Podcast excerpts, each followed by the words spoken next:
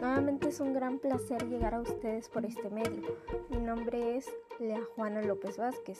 Estudio en el octavo cuatrimestre de la licenciatura en Derecho y como han de haber visto en el título del podcast, les voy a hablar de las estrategias que coadyuvan a la mejora de la calidad de vida en una empresa socialmente responsable.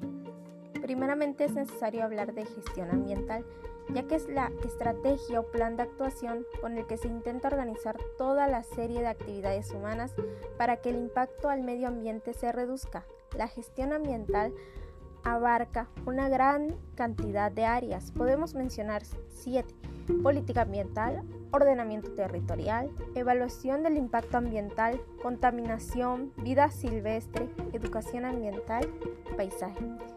Esta gestión ambiental puede implementarse en las empresas en las sociedades y sus objetivos son reducir el impacto de la actividad humana en la naturaleza, respetar y favorecer la biodiversidad, implementar el factor ambiental entre las líneas de competitividad de las empresas y mejorar la legislación y conciencia social.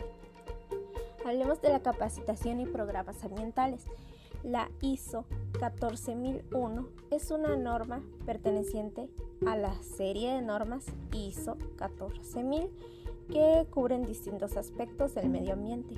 La ISO 14001 fue publicada en 1996 y es un estándar internacional de gestión ambiental que define cómo establecer un buen sistema de gestión ambiental es voluntaria y se implementa de acuerdo con los intereses de cada organización y su objetivo principal es prevenir la contaminación para apoyar a la conservación ambiental. Los beneficios que las empresas reciben por adoptar la ISO 14001 son diversos. Por ejemplo, voy a mencionar tres.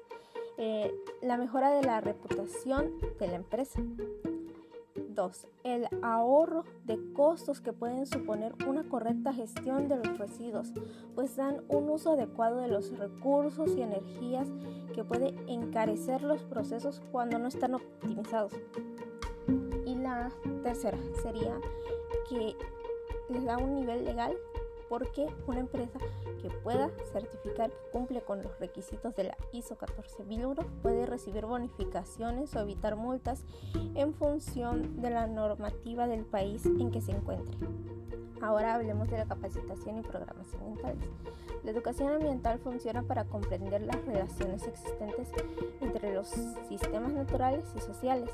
En esta línea se debe impulsar la adquisición de conciencia, los valores los comportamientos que favorezcan la participación efectiva de la, de la población en el proceso de toma de decisiones.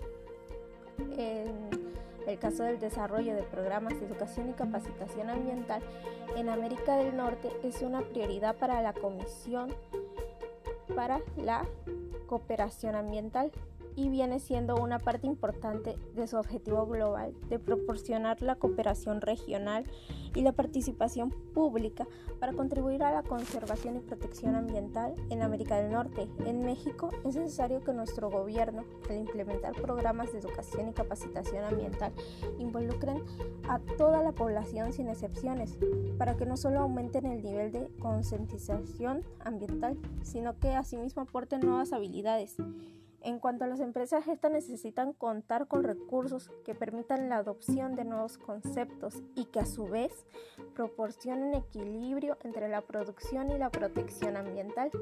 Desde esta posición, la educación y la capacitación ambiental apoyan la llave que puede permitir el desarrollo sustentable en México. Hablemos de la protección de la biodiversidad.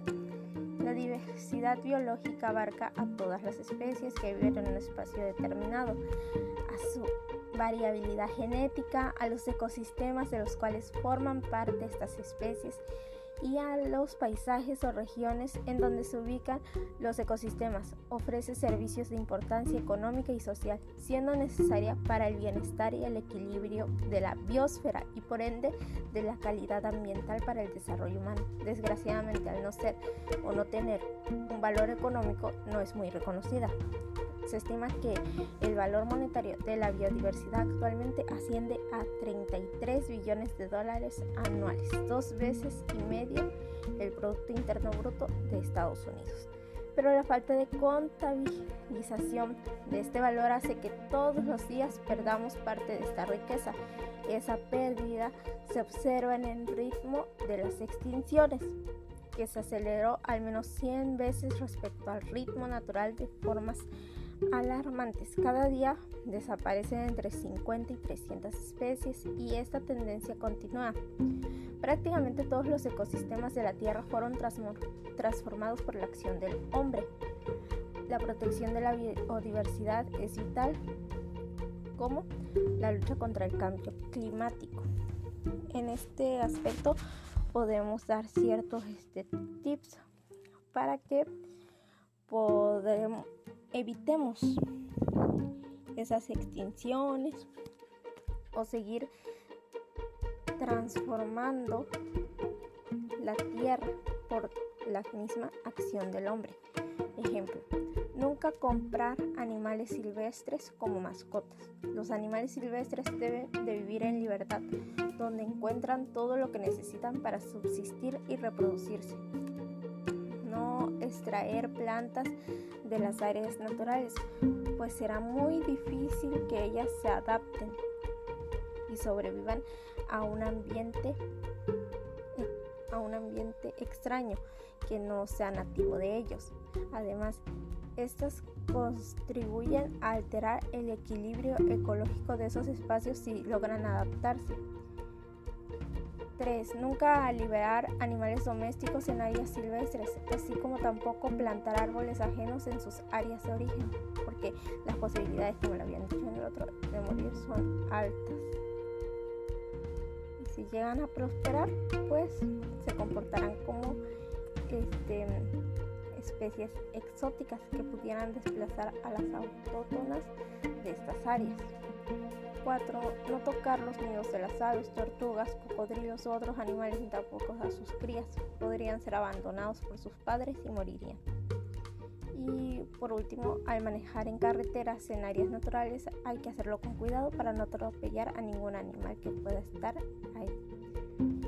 Ahora bien, revisemos cómo en 2020 la empresa socialmente responsable Aeroméxico implementó una política medioambiental bastante completa.